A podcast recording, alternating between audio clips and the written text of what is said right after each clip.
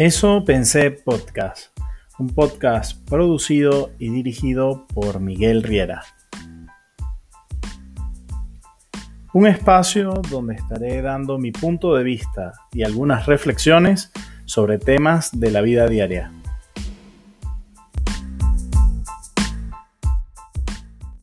Hola a todos y todas, bienvenidos a este nuevo episodio de Eso Pensé Podcast.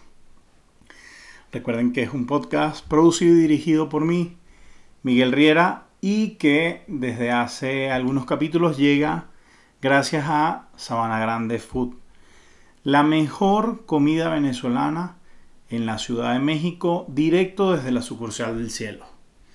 Eh, ahorita, bueno, estamos en un periodo de vacaciones en el restaurante. Ya el 11 de enero vamos a estar incorporándonos nuevamente a las actividades y decirles que bueno, muchas gracias a todos los que han estado reproduciendo y viendo los episodios. Hemos estado alcanzando unos niveles de vista muy interesantes, eh, por lo menos para mí.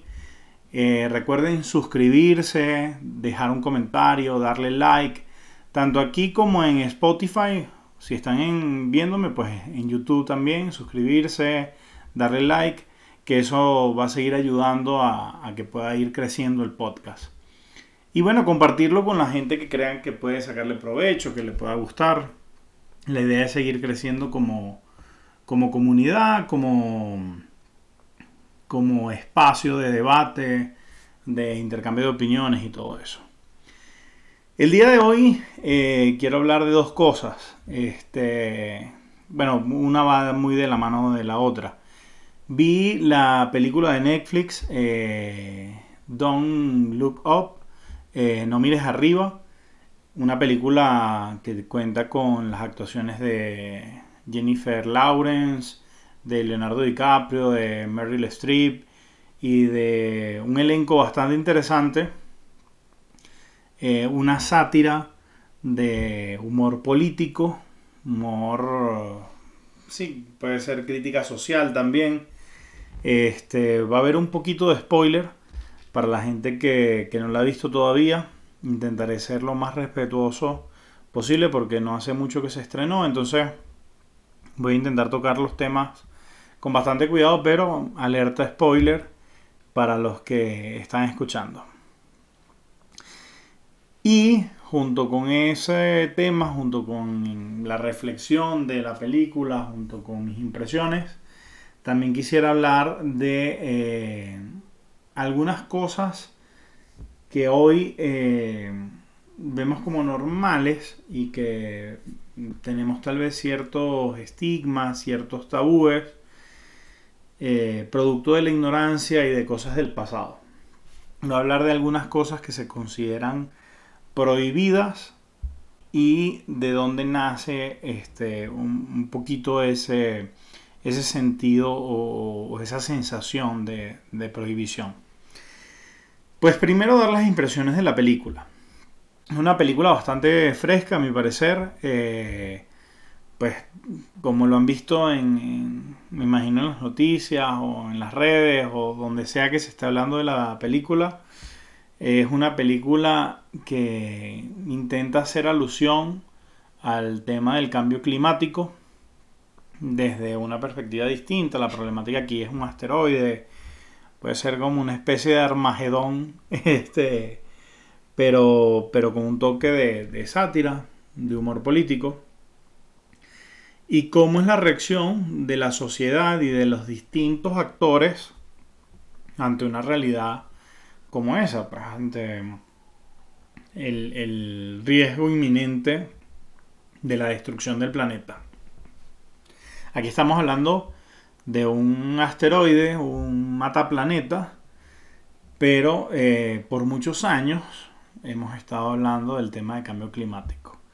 Y pareciera que eh, no nos importa. Este, yo en un momento de, mis estudios en la universidad, mm, dentro de la universidad, dentro de mi carrera, yo estudié licenciatura en desarrollo humano en, en la UCLA se divide en varios ejes. Y uno de esos ejes, y, creo que uno de los más fuertes que, que tenía en la carrera era el tema ambiental. Veíamos varias carreras, varias materias de contexto de, o enmarcadas en el, en el tema ambiental. Y dentro de ese tema ambiental, pues tocamos mucho el tema del cambio climático y, y las posturas de. Vimos el documental de Al Gore, de este, donde está el deshielo y, y que pasan al oso polar como, sí, este, en medio de la nada, porque se lo había llevado un pedazo de hielo y todo esto. Y las consecuencias que, esto va a traer a largo o mediano plazo, no sé si ya es largo, mediano o corto plazo, al planeta, que ya lo estamos viendo. Este, podemos hablar de que se han hecho varios estudios, se ha intentado demostrar científicamente la realidad del tema del cambio climático y que para muchos sigue siendo un mito y para muchos sigue siendo algo así como no me importa, este, porque no hallamos cómo eh, hacerle frente a algo que se escapa de nuestras manos. Esta película intenta hacer ver cómo los medios de comunicación eh, que hoy viven del clip más que del ser profesionales y éticos, han tratado algunas noticias por, crudas o, devastadoras que puedan ser. Eh, yo no solamente lo compararía o compararía la situación de la película con el tema del cambio climático.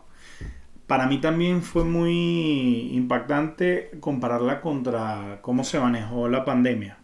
Este, cómo los medios de comunicación al sol de hoy y las redes sociales eh, siento que juegan con la información de manera de que sea lo más amarillista, sensacionalista, eh, ocultando información valiosa, pertinente y, profesional por sacar este, información viral o, o que se vuelva tendencia eh, cómo ha sido el mal manejo de los gobiernos en el tema de vacunación, en el tema de confinamiento, en el tema económico. Hoy vemos posturas muy contrastantes en países como España o Canadá, donde apenas hay un vestigio de, una ola de contagios, pues mandan a confinamiento a, a sus ciudadanos sin importar eh, las consecuencias que esto pueda traer en cuanto a lo emocional, a lo familiar, a lo laboral. Y por otro lado vemos países como, México, en el que vivo, este, que pareciera que, se hicieran de la vista gorda y, hicieran sentir a la población que nada está pasando, cuando sabemos lo grave que, llegó a ser la pandemia en números, en, en estadística. Este, pero me llama mucho la atención ver cómo los medios eh, sacan el mayor jugo posible a este tipo de noticias simplemente con el fin de ellos mm, generar tráfico. Por lo menos CNN es una plataforma que dejé de ver. O sea, todos los días pueden contradecirse en sus posts y en sus noticias sin importarles porque al final ellos lo que quieren es jalar clics jalar tráfico. Y, a mí me parece súper irresponsable esto porque un día dicen algo, otro día dicen otra cosa, siempre y cuando el titular sea lo más impactante posible, ellos pueden cambiar su matriz de opinión de la noche a la mañana. Y me parece muy, muy, muy delicada esta situación. Eso lo hace ver la película en el momento en que este, los científicos intentan divulgar, hacer divulgación de, lo que está pasando y de la gravedad del asunto. Por otro lado, también podemos ver el manejo de los gobiernos en la figura de Meryl Streep, que es muy cómico porque el director intentó como sintetizar lo peor de, de la política en un personaje. O sea, es una mujer, eso sí me parece como llamativo, pero eh, es una mujer con ciertos rasgos medio trompistas, este, pero a la vez también tiene una foto con Steven Seagal, por lo que podría pensarse que tiene cierto coqueteo con, la izquierda o, con el otro eje político. Eh, tiene una foto con Bill Gates, lo que hace pensar que es una demócrata, pero tiene muchos rasgos de, de republicana también en, cuanto a sus meetings y, todo esto. Y por otro lado sale una figura que para mí fue la que más me llamó la atención y es este eh, empresario que hace las veces de un eh, Jeff Bezos, Elon Musk, eh, Mark Zuckerberg, todo unido en uno solo, y, que al final demuestra cómo el capital, o es lo que intenta hacer ver el, director en la película, es el que termina tomando las decisiones por encima de, de, la ciencia, por encima de la política, por encima de los ciudadanos, siempre con un fin eh, monetario. Entonces, bueno, los que no lo hayan visto los invito a verla. Creo que no les he dicho nada que no puedan ver en un resumen, una síntesis o una sinopsis de la, película. Eh, me llamó la atención. Me gustaría debatirla más. Este, es probable que, que esté hablando en próximos episodios otra vez de ella porque siento que que quiero darle el tiempo a la gente que no la ha visto para no hacerle tanto spoiler. Tampoco es que me vean mucha gente, pero los que me ven, pues no, no spoilearles mucho la película y, ya más adelante poder comentar algunas cosas que, sin duda me llamaron la atención de, la película. Pero esta película, eh, junto con la este, revisita a la primera Matrix, me dejó una frase que para mí es como el eje central de lo que quiero hablar hoy. Y es que a veces nosotros teniendo la posibilidad de elegir distintas cosas, muchas veces elegimos la ignorancia. Y la hemos elegido como seres humanos, como como personas, como sociedad, reiterativamente en el tiempo. ¿A qué voy con esto? Estaba escuchando varios podcasts, entre ellos estaba viendo el de Nanutria, el súper increíble podcast, y él estaba hablando de, algunas cosas y entre ellos nombró el tema de, del concepto de histeria. Para los que no saben, me imagino que si alguien ha estudiado psicología o tiene algún este, nexo con el psicoanálisis o con algunas áreas de, terapia humana, sabrá que hasta no hace mucho eh, se consideraba la histeria como una enfermedad propia de las mujeres. Y que cuando las mujeres entraban en este tema, o, se diagnosticaban como histéricas o que tenían histeria, pues la solución, y estoy hablando de, no hace muchos años, tal vez no sé, no sé, no, no, quiero decir una fecha, pero no creo que sea más de 100 años. Este, tengo que revisar y si alguien sabe, pues déjenlo en los comentarios.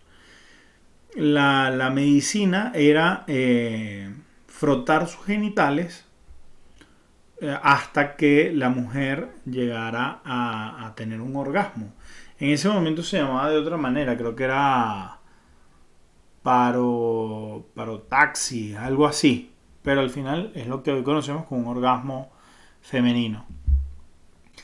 Y, hace poco me pasó por la cabeza, con todo este boom que hay ahorita de, de la hiper eh, sexualidad y la hipersexualización de las redes y del TikTok y de todo, este, ¿por qué está causando tanto, revuelo el uso de juguetes sexuales para la mujer, como el Satisfyer, como los consoladores y todo esto? Y me llamó mucho la atención porque yo digo, bueno, pero es que antes no existían. Y, me pongo a ver, y yo creo que no era algo muy visto en, en la época tal vez de mi mamá, en su juventud, en su adolescencia. Creo que es algo muy propio, ni siquiera tal vez de mi generación, sino de la siguiente. Este, de la generación que está creciendo hoy como, como adultos contemporáneos o, adultos jóvenes. Este, no recuerdo a mis amigas haber hablado de, de masturbación femenina, de orgasmo femenino, de, de sí, juguetes sexuales, ni nada de esto. Recuerdo que la primera vez que yo llegué a hablar de estos temas de manera abierta y de escuchar impresiones de mujeres hablando de estos temas de manera abierta fue también en la universidad porque teníamos eh, algunas carreras eh, que hablaban de, sexualidad.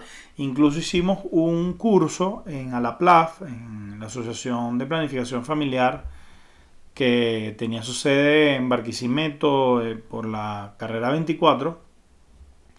Y ahí tomamos un curso de, violencia de género y de este sí, de sexualidad y de planificación familiar.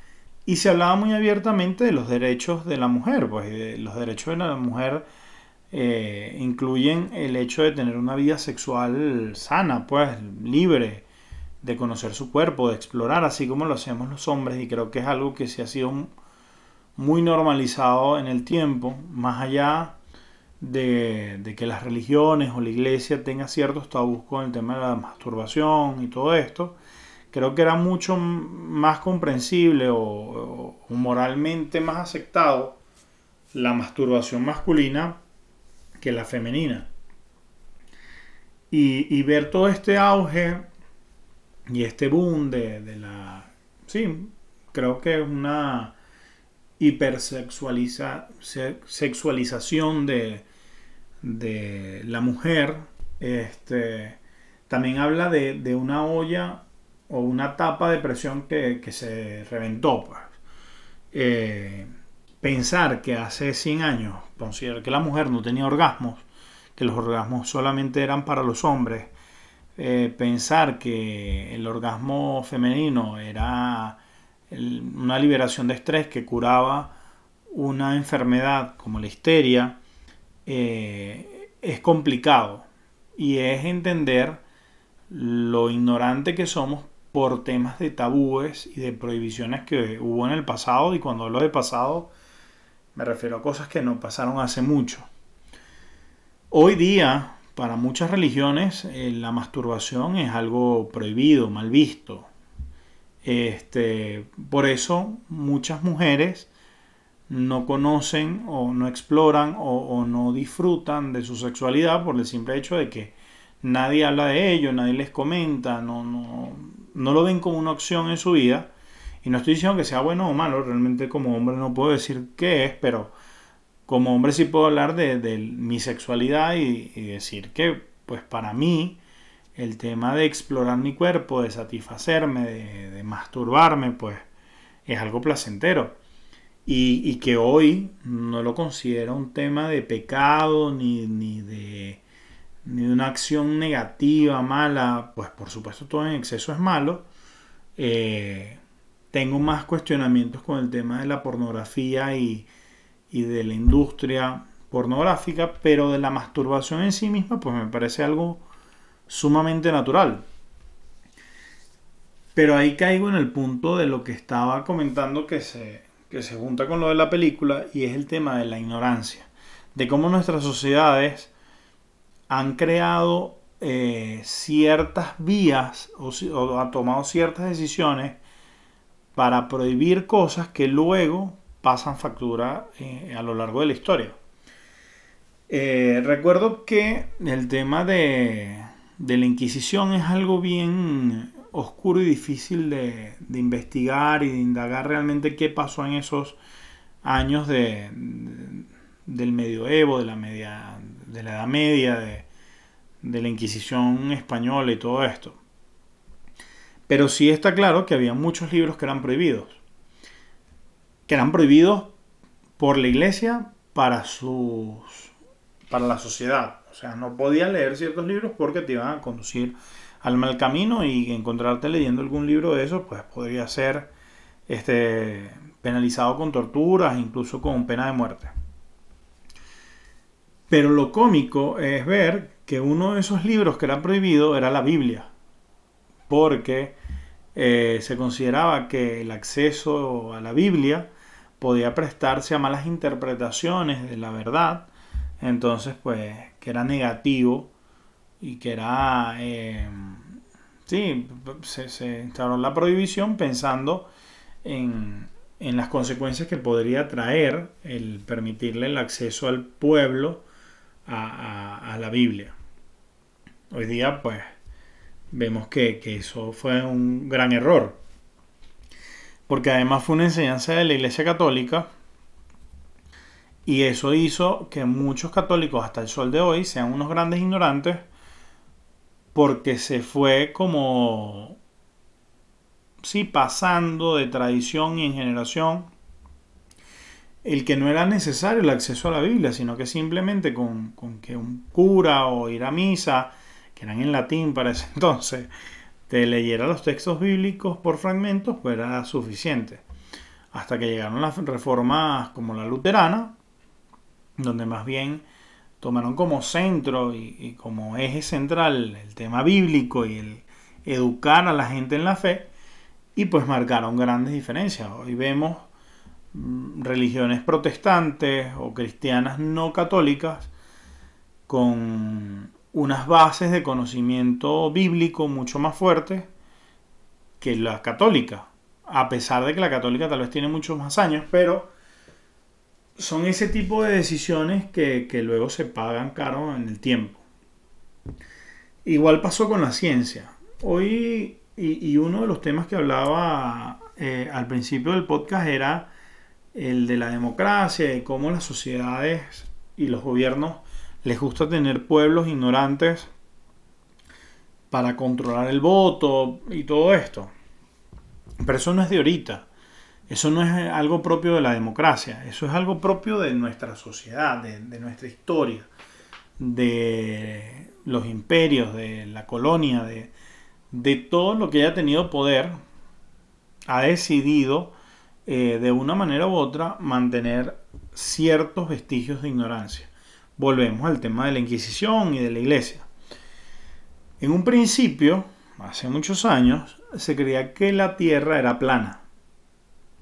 Y a quien no creyera o, o manifestar algo distinto, pues podía ser condenado a muerte por hereje, por este Sí, no apóstata, porque realmente eso no es apostasía, pero sí por hereje y por contradecir una verdad dogmática. Eh, por muchos años se creyó que la Tierra era el centro del universo y que el Sol giraba alrededor de la Tierra y no que la Tierra gire alrededor del Sol. Luego se creyó que el Sol era el centro del universo. Luego se supo que el universo no tenía centro. O bueno, si hay un centro, pues no es el Sol. Eh, pero lo cierto es que la ciencia ha ido evolucionando y, aceptando otras verdades y, eh, quitando verdades anteriores por, nuevos eh, descubrimientos, mientras que las religiones se han ido quedando en el tiempo por no dar su brazo a torcer ante cosas que son evidentemente eh, diferentes. Imagínense que hoy nosotros viviéramos en una sociedad que siguiera creyendo que el ser humano nació del barro o, de, la, de la mazorca o del soplo divino y no tuviéramos en cuenta la teoría evolutiva o no tomáramos en cuenta el Big Bang o no tomáramos en cuenta muchas otras cosas. La iglesia hasta hace poco dejó ver como que, bueno, vamos a suponer que hay una posibilidad de que el Big Bang sea cierto. Pero ellos siguen creyendo en la teoría de la creación bíblica. Y no tiene sentido. O sea, más allá de ser una explicación eh, de, metáfora o, de parábola o lo que sea, no tiene sentido que hoy pensemos que, el ser humano viene del barro y del soplo divino cuando tenemos tantas evidencias que dicen lo contrario. Y así ha pasado con mil cosas. Y, hubo muchos este, científicos como Galileo Galilei que fueron perseguidos y Da Vinci también por experimentar con cadáveres y bueno, de ahí nació mucho de lo que hoy son los conocimientos anatómicos. Este, discúlpenme, me vinieron a buscar, no mentira, es, pasan muchas patrullas a esta hora de la noche. Estoy grabando bastante tarde, pero bueno, todo sea porque salga el episodio.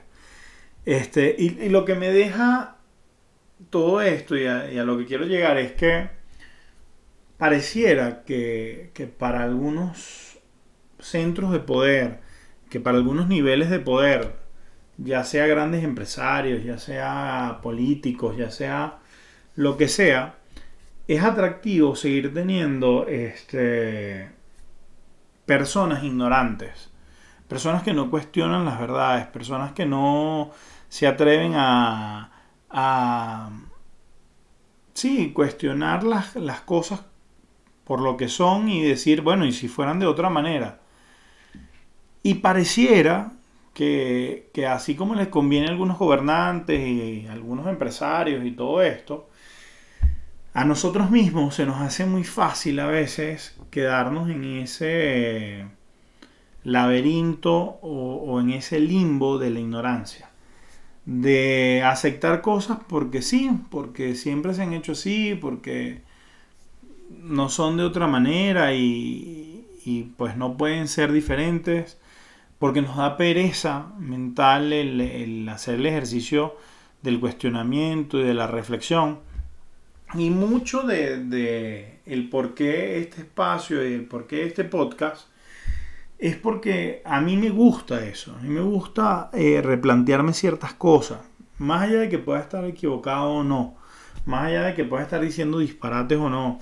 Más allá de que pueda convencer, que no es mi propósito, a alguien o no, para mí es un ejercicio habitual, cotidiano, el poder ir más allá de las cosas, ir más allá de lo aparente, de lo preestablecido.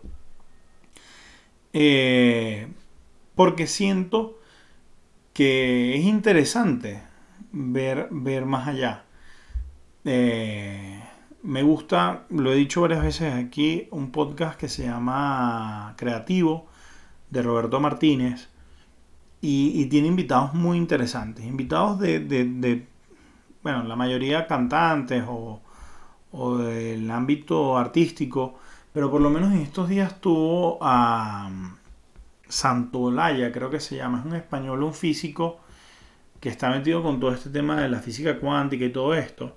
Bien interesante porque mañana, hoy estoy grabando 5 de enero, mañana que es Día de Reyes, estaba explicando eh, cómo a través del estudio de, los planetas y de las estrellas, de la, astronomía, eh, se ha determinado que Cristo nació siete años antes de Cristo.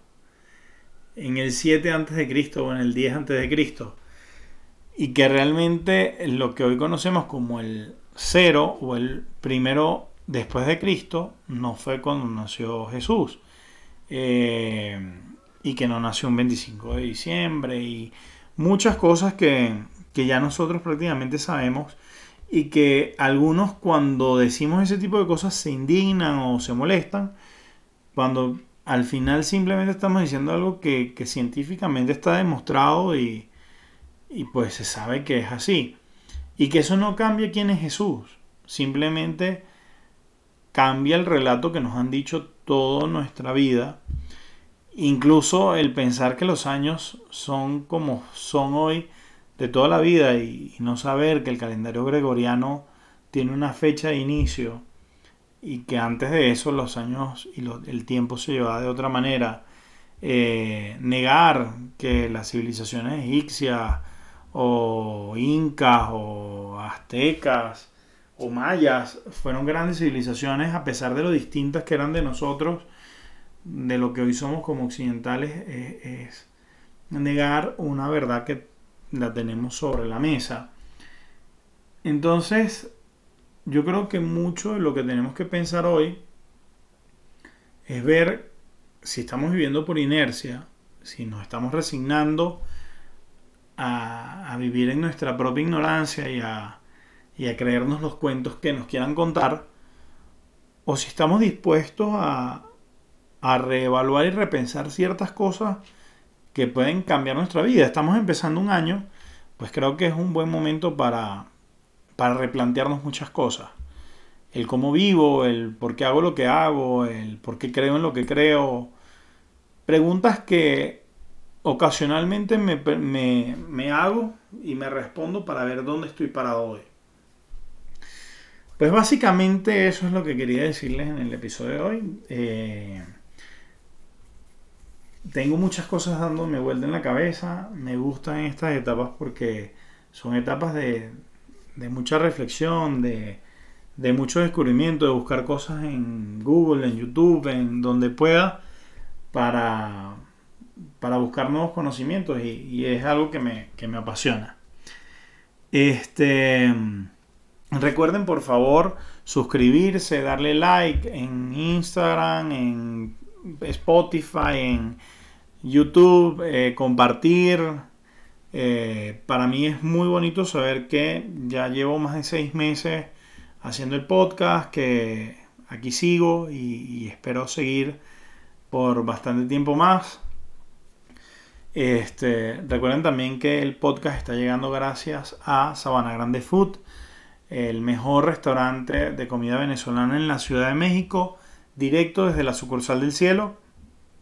Y nos vemos en el próximo episodio de Eso Pensé Podcast. Bye bye.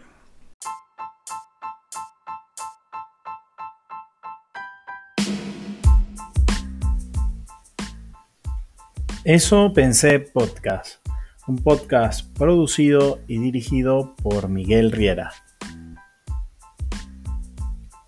Un espacio donde estaré dando mi punto de vista y algunas reflexiones sobre temas de la vida diaria.